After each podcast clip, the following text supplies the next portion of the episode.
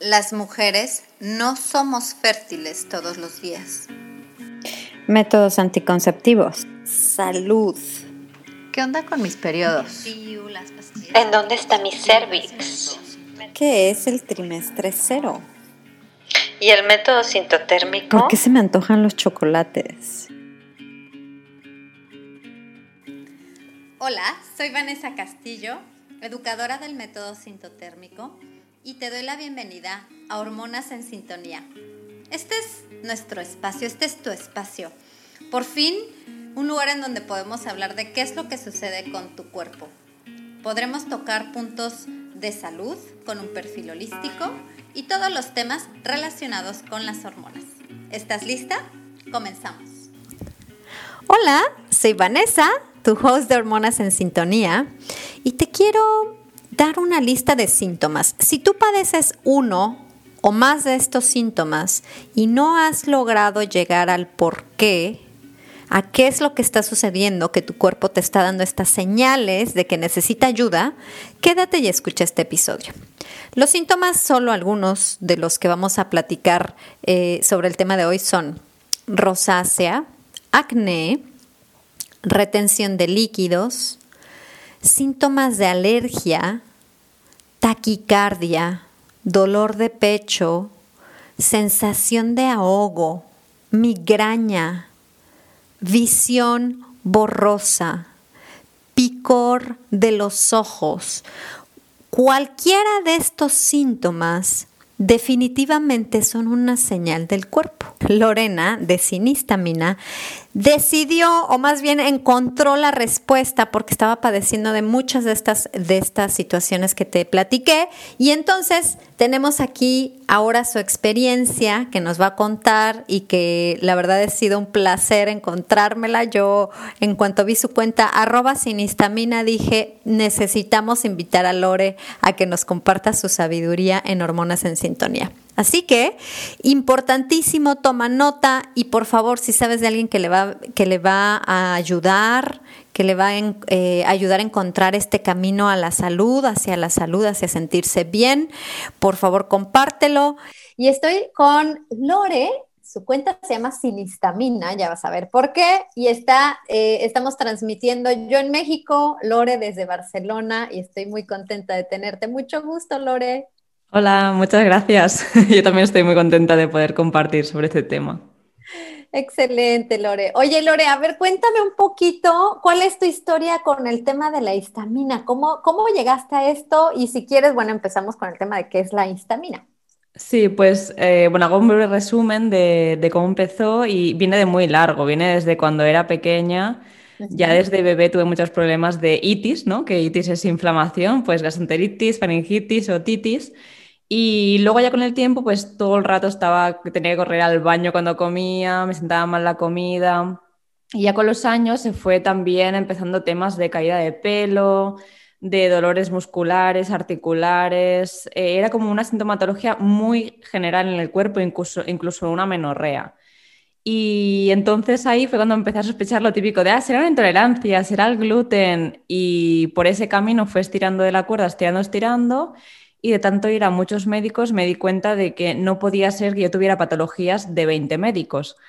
Así que mm, dije, tiene que haber un punto en común. Y ahí encontré la mm, psiconeuroinmunoendocrinología, que luego, así quieres, comentamos más. Y básicamente se trata de ir al origen de ese exceso de histamina, que es el que provocaba todos los síntomas que yo tenía desde pequeña.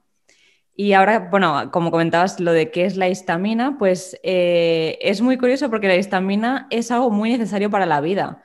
La histamina no es eh, un enemigo que haya que quitarle el cuerpo sí o sí, sino que tiene que estar en un nivel estable. Por lo tanto, eh, la histamina, la definición así sería una amina biógena, pero si lo queremos entender mejor, es como una molécula, una sustancia que está en el cuerpo para regular todo el sistema eh, hormonal, digestivo, el sistema nervioso. Entonces, eh, por eso da síntomas de todos los, todas las partes del cuerpo, porque está en todo el cuerpo. Digamos que nuestro cuerpo tiene receptores de esta amino... De esta, de esta molécula, sí. De esta molécula, ok. Entonces, en el momento en el que alguien genera una intolerancia a la histamina, digamos que es porque su nivel se salió de control. Sí, o sea, em, no me gusta llamarle intolerancia porque muchas veces se asocia intolerancia a como que em, intolerancia a la lactosa, a la fructosa, que eso también es lo mismo, ¿no? Viene del origen intestinal.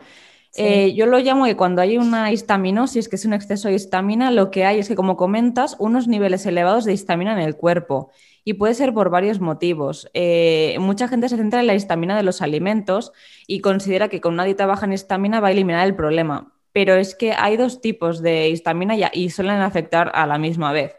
Hay la histamina que consumes de los alimentos, que si tú no puedes degradarla, pues se acumula en el cuerpo y también está la histamina que generan, pues si hay una mm, disbiosis intestinal, o sea, si hay muchas bacterias crecidas en el intestino, si hay un sobrecrecimiento bacteriano en el intestino delgado, si hay candidiasis, si hay eh, incluso virus activos, los virus también podría dar un exceso de histamina.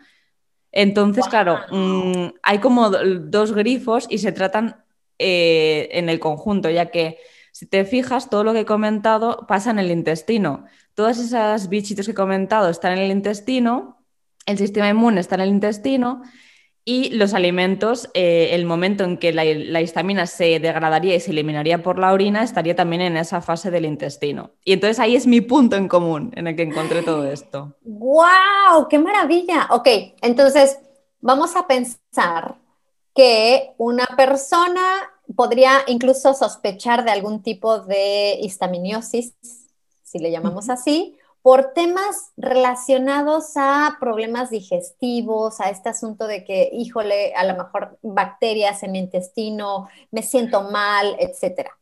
Pero si ya lo vamos a aterrizar al tema de ingesta, ¿qué productos se puede decir te elevan este nivel de histamina en el cuerpo? Pues hay alimentos detectados, por ejemplo, los pescados azules, el atún, el salmón serían muy altos en histamina y más aún si estuvieran enlatados, porque todas las conservas como que llevan mucho tiempo ahí guardado y eso aún eleva más la histamina. También podría ser los cítricos, todo lo que son las naranjas, los limones, em, el aguacate, eh, ¿qué más? Hay, muchos alimentos, la verdad. Eh, los que no sería, o sea, hay como una lista muy larga, pero en concreto los más, más, más, los que incluso la gente que no tuviera problemas intestinales les daría, serían los, eh, los pescados azules enlatados, eh, los cítricos, como comentaba. Luego también hay verduras, por ejemplo, eh, la berenjena. hay sitios donde se diría que el pimiento rojo sí, pimiento rojo no. También hay un poco de duda en esto y yo siempre en esto me gusta recalcar que aunque hay listas, y de hecho eh, hay listas publicadas que se pueden consultar, eh, es importante que mucha gente no va a mejorar con este tipo de dieta o va a mejorar, pero va a volver a empeorar en el momento en que introduzca estos alimentos otra vez. Y el problema de aquí es que la dieta va a ir en función de que haya provocado el exceso de histamina. Yo, por ejemplo, sí seguí una dieta baja en histamina pero hay personas que su exceso de histamina viene por un sobrecrecimiento bacteriano. Entonces, estas personas van a tener que hacer una dieta baja en FODMAPs, que es lo que se comenta de los azúcares así naturales. Em, hay otra persona que su exceso va a ser por una candidiasis. Entonces, esta persona no hay una dieta para cándida así universal. Esa persona va a tener que ver que con todas las pruebas, que esto es muy importante que, no le he comentado, que todo esto no es a ojo, decir, ay, eh, creo que tengo esta sintomatología, creo que puedo ir por aquí, voy a hacer esta dieta o voy a hacer otra. Es que hay unos test de, mm, heces que, no es el típico test que se hace en el médico que miran con el, eh, con el microscopio, sino que es un test en que miran eh, la genética de esas bacterias, hongos, parásitos, porque ahí si están, están. Quiero decir, cuando hacen una prueba de heces, si ellos miran y no ven que está el bichito, dicen, ah, pues no hay ningún problema. Entonces, a la mayoría de gente damos vueltas y vueltas porque nos hacen pruebas y está todo perfecto. ¿Y qué pasa? Eh, primero, pues eso, que tiene que hacerse con esa genética para ver realmente que, aunque ese bicho, esa bacteria, parásito, mm, hongo no haya salido eh, en las heces, sí que puede estar en el intestino. Y luego también a través de analíticas de sangre se miran parámetros del hígado, por ejemplo, porque es muy importante que el hígado esté detoxificado también bien en el cuerpo, porque si no todo va a pasar también al intestino. Em, también se hacen parámetros del ácido del estómago, porque todo lo que ese ácido no se carga va hacia el intestino y genera ese sobrecrecimiento. ¿Y qué pasa? Que cuando vas al médico, muchas de estas em, parámetros de analíticas no los conoce y si te hace analíticas, se fija solo los asteriscos. ¿Y qué pasa? Que el asterisco es, uy, hemos visto algo, pero la mayoría de cosas que se ven es relacionando un parámetro con otro, más la sintomatología del paciente, más el test de heces o las pruebas que se hayan hecho. Y ahí es cuando haces el bingo, por fin ha salido algo. ¡Wow! Es todo un rompecabezas. Sí. Oye, y entonces, a ver, como para la persona que nos esté escuchando que diga, wow, a lo mejor de ahí vienen mis problemas, ¿qué tipo de síntomas dirías que son como los más comunes eh, para que alguien ponga toda su atención en detectar si es que hay un tema con las histaminas en su cuerpo? Pues de normal, la gente cuando más me escribe preocupada suele ser hay, varios, hay muchísimos síntomas, ¿vale? Porque como decíamos, afecta a todo el cuerpo, pero los que más, más, más suelen ser o gente que va muchísimo al baño o que no puede ir, los dos, eh, las dos partes se dan. Gente con muchos dolores o inflamación abdominal, inflamación como si estuvieras embarazada, pero sin ningún tipo de embarazo y una sensación de pesadez, de como una piedra en la barriga, eh, es muy molesto. Luego también se da gente que coge mucho peso y no entiende por qué y que sienten mucha inflamación en el cuerpo o al revés, que les es imposible coger peso. Y también destaca muchísimo las migrañas. Gente con unas migrañas muy fuertes, incluso sensibilidad a la luz, que de esto de fotofobia, ¿no?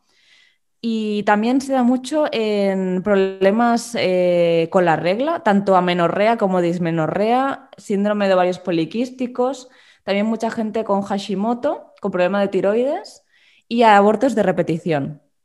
Entonces la gente lo que más le preocupa es, me duele mucho la cabeza, voy mucho al baño o no voy nada, subo o bajo de peso y no puedo tener hijos. Y ahí es cuando dicen, uy, algo ha pasado. Wow, sí son como factores bastante o sea, no es algo que se nos vaya así como normal de, ay, bueno, tengo este padecimiento, sino es algo que seguramente quien, quien lo está padeciendo lo está sufriendo y como tú a lo mejor estuvo durante mucho tiempo buscando una respuesta hasta que la encuentras. Y dime un poquito, Lore, ¿qué sentiste en el momento en el que entendiste que era eh, el tema con la histamina y cuál fue tu eh, plan, plan de acción? Pues lo primero fue como, uff, por fin eh, no estoy loca, porque al final vas a tantos médicos que todos te dicen, ay, pero deja ya, el, problema es que estás preocupada, deja ya de preocuparte, vive la vida. Y yo, pero a ver, ¿cómo voy a vivir la vida con todo esto que me está pasando? Entonces, de primeras es como, wow, vale, ya estoy entendiendo. Y luego eh, el plan de acción es que tú vas con este terapeuta que comentaba al principio, el, un psiconeuroinmunólogo que no existe en muchos países, pero internacionalmente se puede hacer. Eh, ya que se basan pruebas. Y entonces, ¿qué pasa? Que ellos te ven lo que está desajustado. Te dicen, vale, en el intestino tienes esto, esto y esto. En el hígado eh, falla esta fase o la otra. En las hormonas esto habría que equilibrarlo. ¿Y qué pasa? Que son muchas cosas de golpe. Entonces te dice, vale, primero vamos a empezar por lo, por, en mi caso, por ejemplo, vamos a empezar por desinflamar el cuerpo. Eh, en mi caso estaba claro que era por, el, por la necesitaba dieta baja en histamina. Entonces, empezamos con esa dieta más limpiar el hígado porque mi hígado ya daba mal hasta en parámetros de medicina tradicional, que es como eso ya es que está muy mal. ya, pésimo. Exacto. Y luego ya cuando mm, empezamos a ver que el hígado empezaba a tirar un poquito más, que yo ya me desinflamaba, que incluso me vino la regla después de ocho meses que yo estuve de amenorrea. En dos semanas eh, bajando la inflamación del cuerpo con esta dieta, me vino la regla. Yo estaba Maravilloso. Muy fuerte, porque me querían todo el rato dar hormonas y cosas y decía, no, no, no, hormonas no, porque ya sé lo que pasa, que te joroban el intestino. Y entonces, eh, pues empezamos así. Luego ya cuando vimos que todo iba más o menos y que mi cuerpo iba respondiendo, empezamos a tratar la disbiosis, todos esos bichitos que estaban un poco para arriba y para abajo y que no acaban de aclararse. Y lo último, último ya que tocamos fue la, la candidiasis, porque ¿qué pasa? Que mm, ellos tienen claro que eh, para matar a una cándida que deja muchos tóxicos, el hígado tiene que estar bien, porque si tú matas una cándida y el hígado no puede toxificar, todo eso se va a ir para el cuerpo. Entonces, eh, por eso insisto mucho en que sea de la mano de un profesional que entienda esto, porque necesitamos que todas las piezas que decías tú del puzzle encajen y no que por tocar una cosa te cargues otra. Porque una cosa muy importante, y, y por lo que en la medicina tradicional no se entiende esto, es que nosotros no somos piezas separadas, somos un todo. Entonces, si a ti te tratan como una pieza, no van a entender nadie que te pueda doler la cabeza por un problema en el intestino, porque se creen que si te duele la cabeza, el problema está en la cabeza. No, no tiene por qué. Claro, me encantó. Oye, es como el tema de, del acné, ¿no? De que tienes acné, pues el problema está en la piel, pero hello, hay mucho más atrás. Eh, también el eh, histamina puede causar, no, no, la histamina, pero alguien que tiene un desbalance con su histamina, ¿puede causar acné? Eh, sí, esto me parece muy interesante que lo comentes porque mucha gente también dice, por ejemplo, yo tenía mucha rosácea y tenía, mi piel siempre ha sido muy limpia, nunca he tenido granos ni acné o así, pero cuando empieza a desregularse todo el intestino y el hígado está muy saturado, es muy común tanto que aquí rojez, inflamación de cara, eh, retención de líquidos en la cara y según la zona en la que esté afectada el cuerpo, el acné va a ir a esa zona. Por ejemplo, tiene mucho acné, eh, no acné como digamos de pubertad, sino acné como de los bebés, esos, esos como una, mm, una, granizada de bebés eh, en toda la frente y esto es toda la parte del intestino. Y justo, eh, era justo en la parte del intestino donde, donde marcaba. Y luego también se dice los, los granitos hormonales que salen aquí en la barbilla, pues estos también se dan. Es, en, cada persona va a ser diferente según la afectación, pero incluso si hay afectación hepática, hay personas que no es acné, pero que incluso les puede salir como unas bolas en, los párpados, que eso indica también afectación hepática. Es decir, que el acné no es solo que nos moleste visualmente, decir, uy, este, esto no soy yo, sino que te está marcando también que hay unos desbalances y que viene desde dentro como el tema de la caída de pelo, que estos temas más físicos preocupan mucho y se quieren tratar siempre pues, con cremas, con lociones, con champús. Y es que por muchos champús que te pongas, aunque valgan 10.000 euros, si no vas a tratar del intestino, el pelo se va a seguir cayendo y te van a seguir saliendo granos. Correcto, sí, qué bueno que lo dices, Lore. Ok, muy bien. Y entonces nos recomiendas a las personas que tengamos sospechas por todo lo que ya platicaste, que busquemos a un psiconeuroinmunólogo, así se llama. Sí, exacto. Eh, lo que esto, eh, mucha gente que me escribe internacionalmente, pues la mayoría, eh, pues no sé, de Chile, de México, de Perú, Ecuador, Argentina, todos me dicen, es que aquí no existe esto, no hay, no hay. y la buena noticia es que que como todos son pruebas y, es hablar con el paciente, las visitas de, PNI, de psiconeuromonología, no son como cuando vas al médico y en 10 minutos te despacha. No, no, aquí te puedes estar hasta dos horas hablando con el terapeuta, explicándole. Te va a preguntar hasta si te pica el oído, o sea, te va a preguntar cosas que tú vas a decir, ¿y qué te importa? Pero no, no, son muy importantes porque pueden dar muchas pistas. También eh, incluso si la persona no tuviera oportunidad de hacerse pruebas, porque hay pruebas que en según qué países no existen todavía, eh, se puede hacer seguimientos de decir, mira, pues tú apúntame todo lo que comas todos los días, las mezclas que hagas, cómo te sienta, hacer un seguimiento exhaustivo para, entre lo que explica el paciente, lo que se ve, las pruebas que se puedan hacer, porque analíticas seguramente se van a poder hacer, pues con todo eso, entender qué está pasando y poder abordarlo mejor.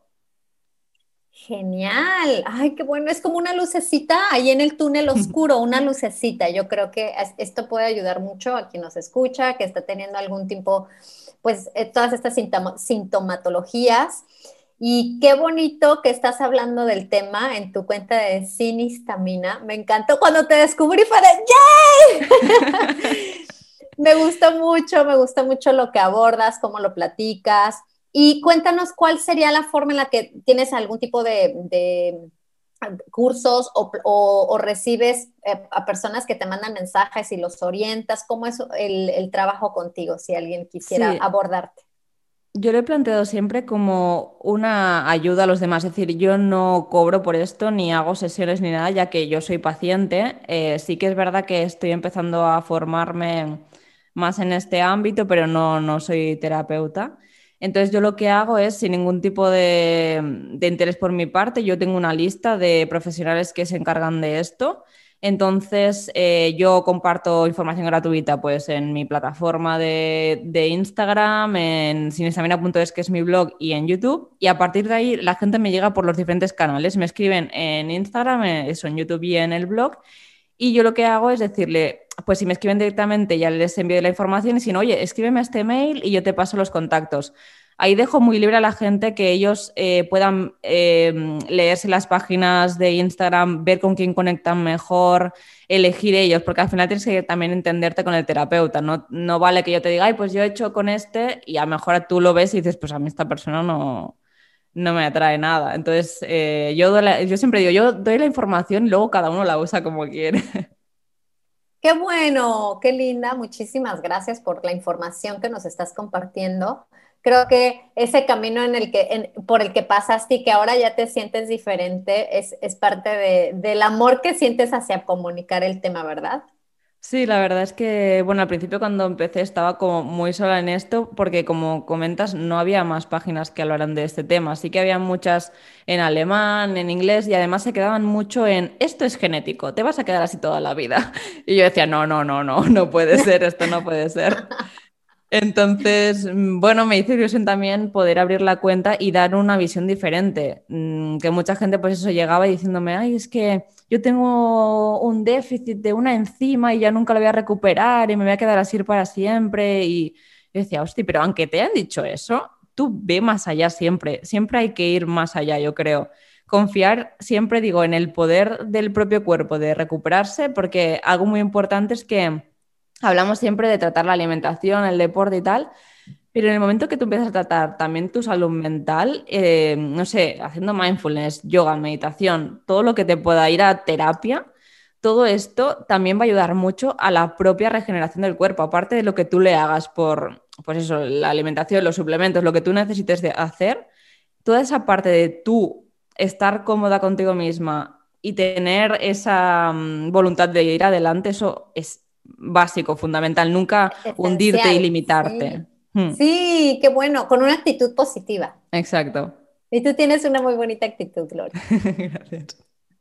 Qué linda. ¿Y cómo te sientes ahora? O sea, digamos, ya todos estos síntomas por los que pasaste desde chiquita, ¿cómo, cómo te sientes? ¿Cuál es tu, tu, resultado después de estar en este proceso? Que yo sé que es algo largo y que es algo continuo y que tienes que estar vigilando muchas, muchos temas. Exacto, pues fue largo, eh, ya que mucha gente me dice, es que llevo un mes y, no estoy curada. Digo, hombre, llevas 30 eh, años enferma, ahora no vas a estar curada en un mes.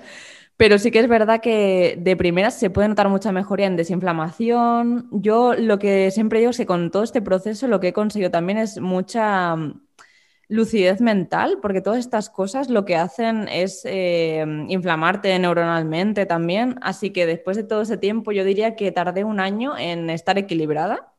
Había mucho que limpiar en mi caso, llevaba muchos años. Maravilla, maravilla. Porque hay gente que empieza y dice, ah, hace tres años que me encuentro mal, porque fueron a, no sé, fueron a Indonesia, cogieron una bacteria bebiendo agua, lo que fuera, y se ponen enfermos.